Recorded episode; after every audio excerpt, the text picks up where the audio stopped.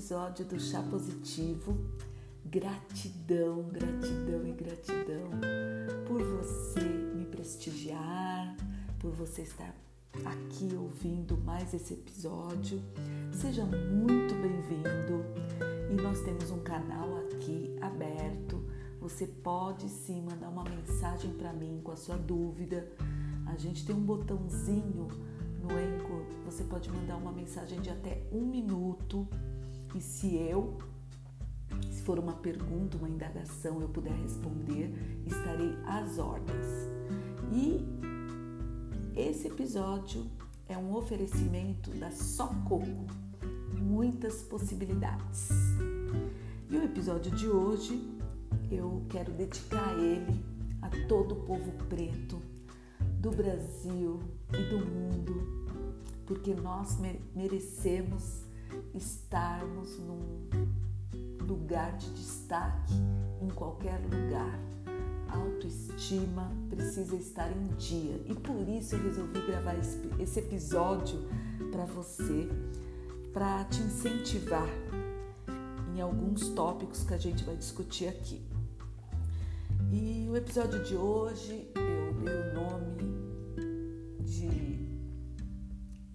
jamais pense que você é incapaz.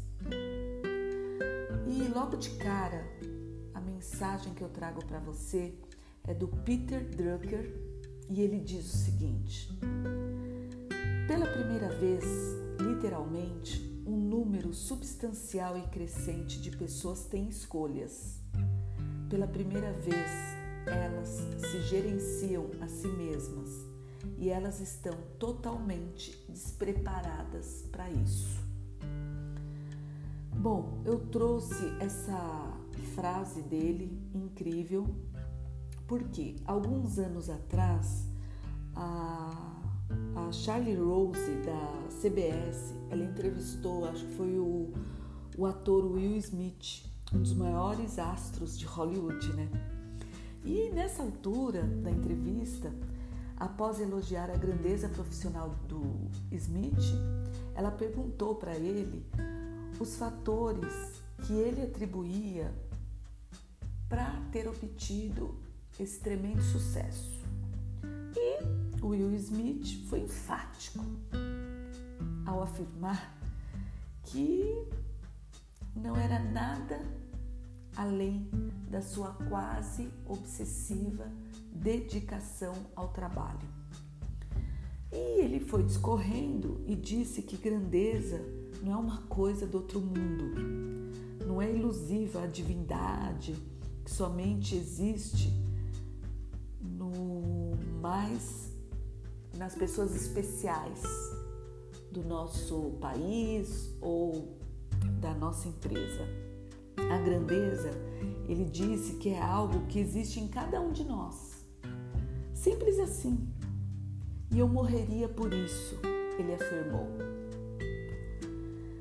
O reconhecimento e a afirmação dele, saibam vocês, deveriam ser uma lição para a maioria de nós que convive com o sentimento de que não possuímos a grandeza necessária para nos tornar, tornarmos quem gostaríamos de ser. E por causa disso, em vez de da gente decidir o que a gente quer e nos enchermos de paixão e entusiasmo para realizar o que a gente quer, a gente comete o grande erro de nos encolher numa vida de frustração e mediocridade. E essa crença deixa muitos de nós desanimados, menosprezando a nós mesmos e negando o nosso valor. Bom, eu, Tânia, já estou me convencendo de que muitas pessoas têm a autoestima muito baixa e acham que não pode, mas estão totalmente equivocados. Claro, nem sempre a gente é sincero e aberto com a gente. Os nossos pensamentos, eles vagueiam por universos de incertezas, medos, frustrações. E muitas vezes, publicamente, a gente finge ser super-herói, quando no íntimo a gente carrega um profundo sentimento de que não somos dignos ou merecedores de sucesso, prosperidade, paz de espírito e bons relacionamentos que a gente deseja. E a gente faz de conta que a gente está feliz, sentado no banco do carona, quando na verdade, internamente, o desejo era de estar atrás do volante. E isso vai nos destruindo aos poucos. E eu digo aqui, afirmo veemente que acreditar que não temos capacidade de viver uma vida de grandeza é um erro que inquestionavelmente nos impede de viver de modo feliz, criativo e com excelência. Sem esses fatores, dificilmente a gente consegue alcançar nossos objetivos e a grandeza que o Will Smith fala.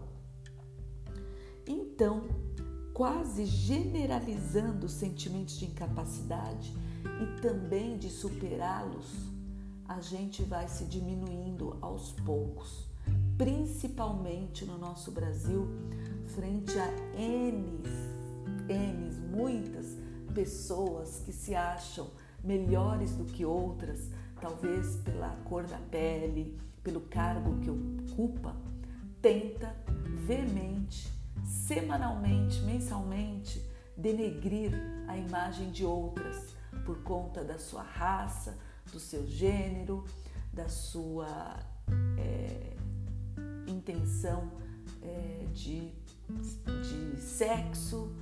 Então, várias vezes, constantemente a gente vê isso em nosso país. E a maioria de nós gasta pequenas fortunas e passa em torno de duas décadas desenvolvendo com a escola e a universidade o nosso conhecimento mas raramente a gente se questiona sobre o verdadeiro objetivo de toda a nossa dedicação. E creio eu que deve haver um papel claro, específico para esse envolvimento.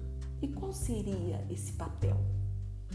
Qual o verdadeiro objetivo, principalmente da formação acadêmica na nossa vida?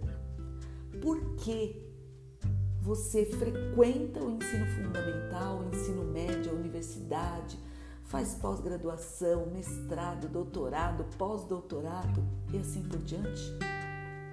Se a gente levar o debate sobre o papel da escola e da universidade na nossa vida até o esgotamento, a gente vai descobrir que esse papel é nos preparar para a vida e para uma vida bem-sucedida.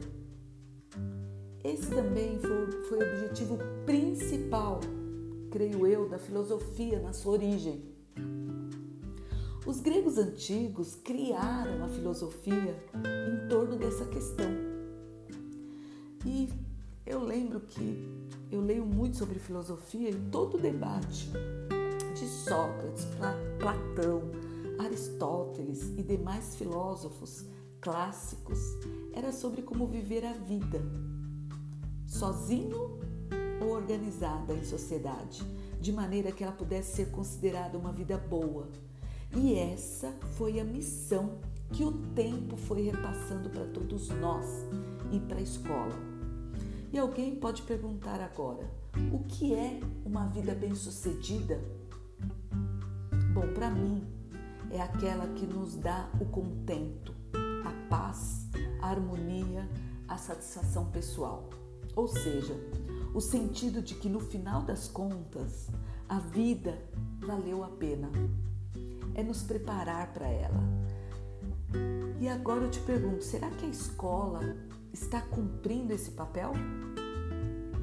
E pesquisando sobre isso, eu descobri um estudo, que um estudo recente feito nos Estados Unidos mostra que praticamente metade dos americanos em idade adulta têm pouco entusiasmo pela vida.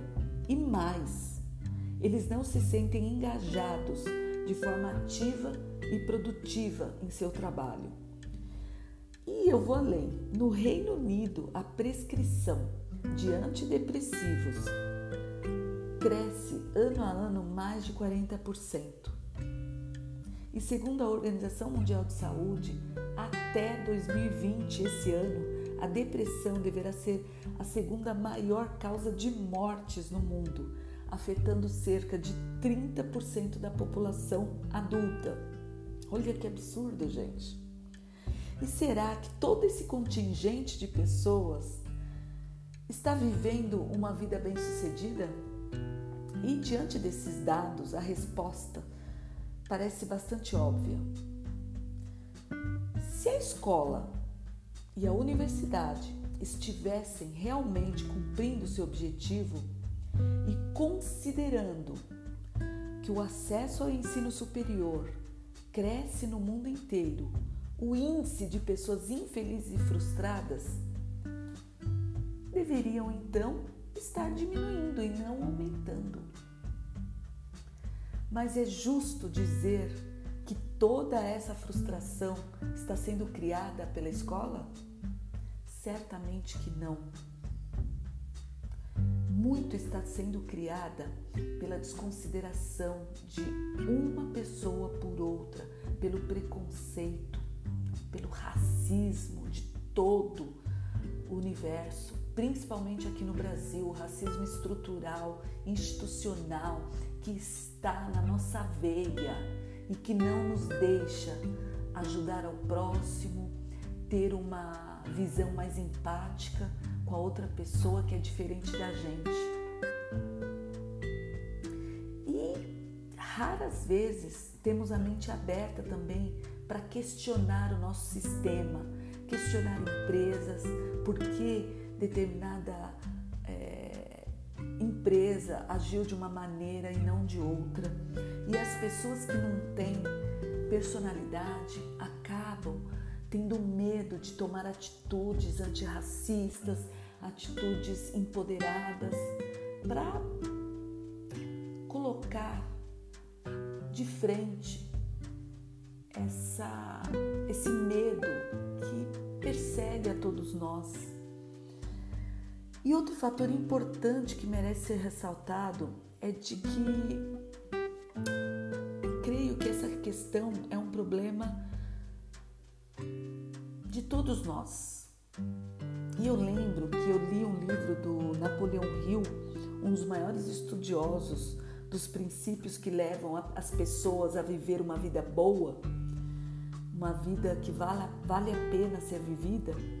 E ele disse em um desses livros que eu li que ele teve a oportunidade de analisar a trajetória de milhares de homens e mulheres e 98% deles se consideravam fracassados.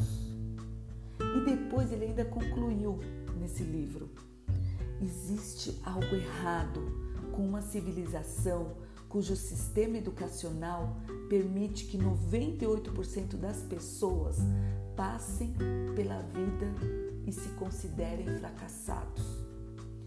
E para isso, eu trago aqui um, uma reflexão sobre o poder pessoal. E pensando nesse poder pessoal, eu particularmente acho que muitos de vocês pode acreditar que existe uma falha no nosso sistema de ensino que impede a gente de nos prepararmos ou preparar até os alunos, para quem é professor, para uma vida bem-sucedida. Aí eu te pergunto, onde está o problema? E para obter essa resposta, é interessante você analisar os fatores que produzem uma vida bem-sucedida e o que cria o sucesso em termos gerais, é sempre resultado de um poder pessoal que a gente tem. E eu posso até dizer que o nível de sucesso que você tem nesse momento é diretamente proporcional ao nível de poder pessoal que você tem. Então, penso eu que sucesso é igual a poder pessoal. E essa constatação me traz a primeira grande lição desses últimos dias. Para ter, que é, para ter uma vida bem-sucedida, você precisa desenvolver o seu poder pessoal. Quanto mais sucesso você deseja ter, mais poder pessoal você precisa ter. Quanto mais poder pessoal você tiver, mais sucesso você terá. E o que é poder pessoal? Você vai me perguntar. E a resposta é simples. O poder pessoal, para mim, é basicamente a soma de dois fatores: a sua aptidão e a sua atitude. Tudo que você precisa para desenvolver poder pessoal é aprimorar esses dois aspectos. Uma pessoa com uma aptidão desenvolvida aos níveis de excelência e uma atitude adequada aos princípios que regem uma vida bem-sucedida tem seu caminho pavimentado para uma vida de sucesso. E aí a gente pensa, tá, Tânia, perfeito, eu preciso desenvolver meu poder pessoal. Agora, então quer, dizer que a atitude e aptidão é resultado do poder pessoal? Eu creio que a atitude é o seu caráter, é a sua personalidade, ou seja, a forma como você pensa, sente e age. Seu tipo de atitude é basicamente definido pela sua mentalidade. Por exemplo, se você tiver uma mentalidade pessimista, a sua atitude diante da vida será pessimista, não tem jeito. Se você tiver uma mentalidade empreendedora, você terá uma atitude de um empreendedor. Se você tiver uma mentalidade positiva, sua atitude será positiva. A nossa mentalidade é formada pelas nossas convicções, que, como a gente sempre vê, são coisas que absorvemos do ambiente à nossa volta ao longo dos anos. Ela é produto das conclusões que a gente tira do convívio com outras pessoas ou das nossas experiências pessoais, também dos livros que a gente lê, dos filmes que a gente assiste e das pessoas que admiramos.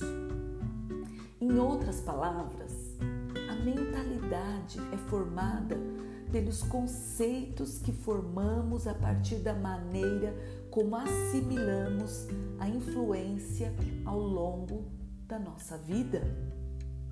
Então, pensando assim, não há dúvida de que entre essas influências, uma das mais poderosas é a nossa vida escolar.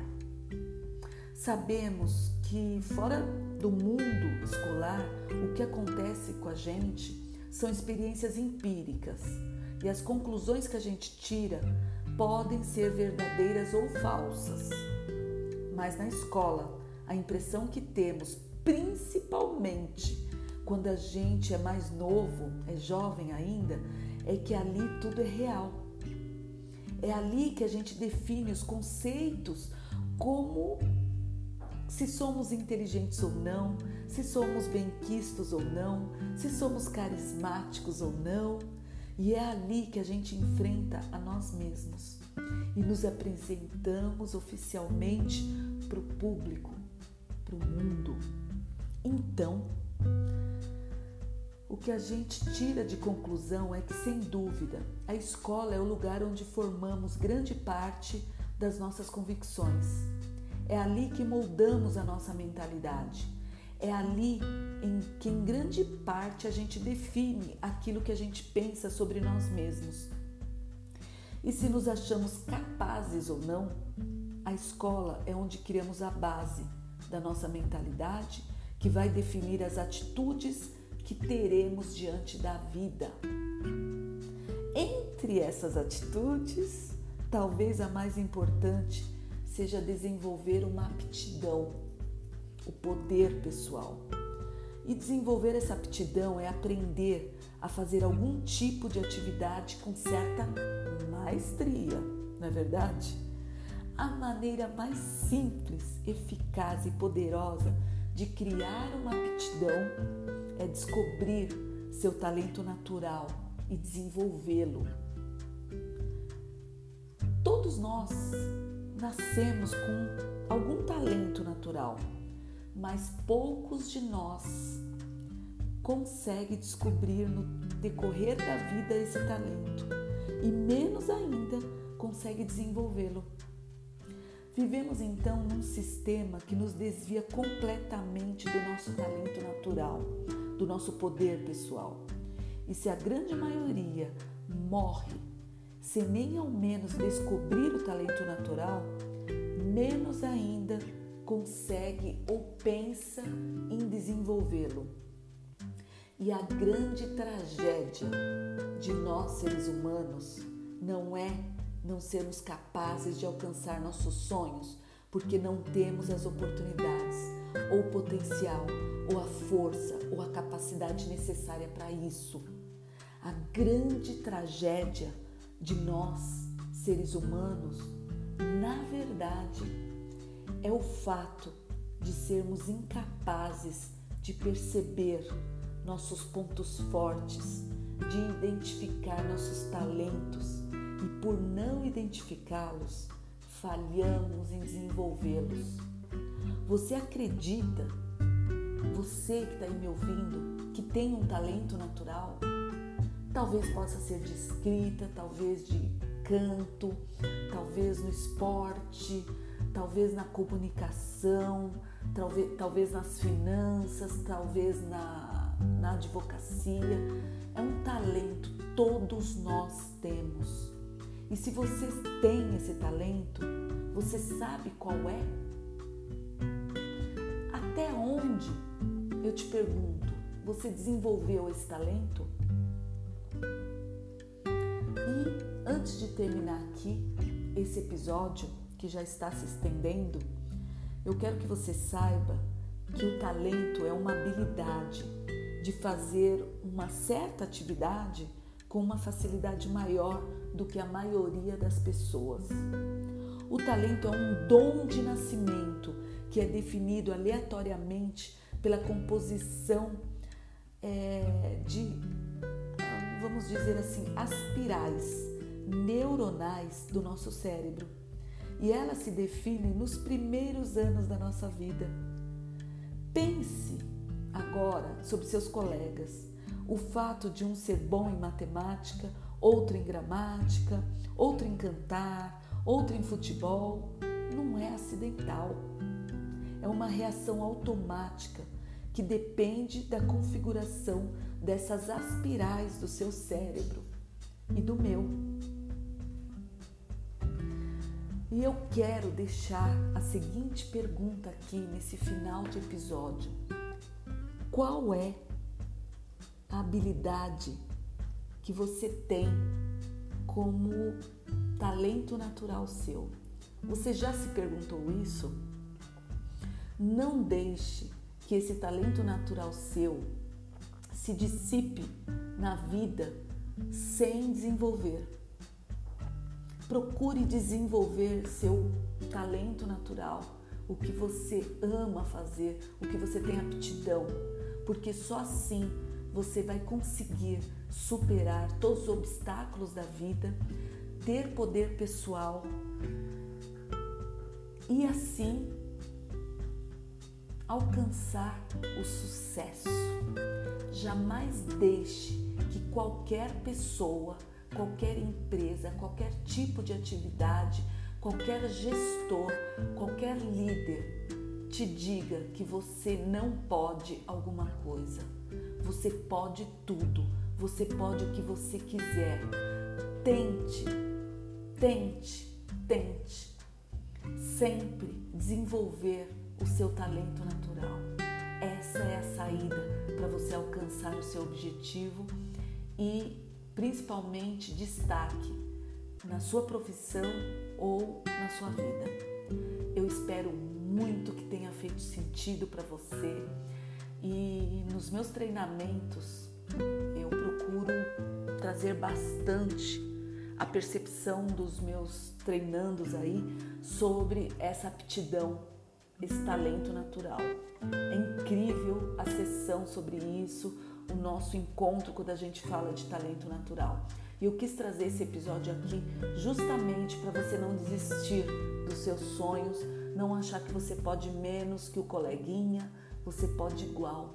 Às vezes você está no lugar errado. Você está, está trabalhando com as armas que não são as suas armas, são as armas de outro. É o conhecimento de outro. Então procure desenvolver o que você ama fazer. Desenvolver sempre pensamentos positivos para alcançar tudo o que você quer nessa vida. E não pense que eu estou falando aqui só de vida financeira, de cargos superiores no mundo, de ser o presidente, de ser o presidente de uma organização, o presidente do seu país. É além. Talento para mim também é você desenvolver a sua aptidão emocional, é você ter paz de espírito, é você ter personalidade para você se colocar na frente de discriminações, é você não baixar a cabeça quando você vê algo errado, é você ter caráter, é você ter personalidade forte para desenvolver habilidades não só em você, mas também nas pessoas que dependem de você. Não é só dinheiro, não é questão de dinheiro, não é questão de vida financeira. É questão sucesso, está muito envolvido com o seu poder pessoal em outras áreas também. E desenvolver eles faz parte deste sucesso que as pessoas muitas vezes complicam, achando que talvez por ter estudado em determinado lugar, falar três línguas, ser pós-doutor, pode pisar em outros. Negativo, negativo.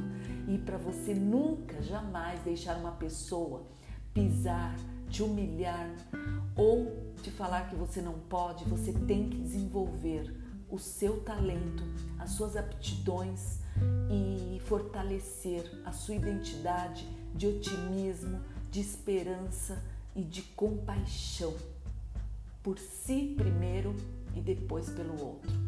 Fica aqui meu grande beijo. Eu espero que tenha feito sentido, muito sentido esse episódio para você e que você consiga desenvolver seu talento natural e que faça sentido para você trabalhar no que você ama. Um beijo, Tânia Sanches, chá positivo.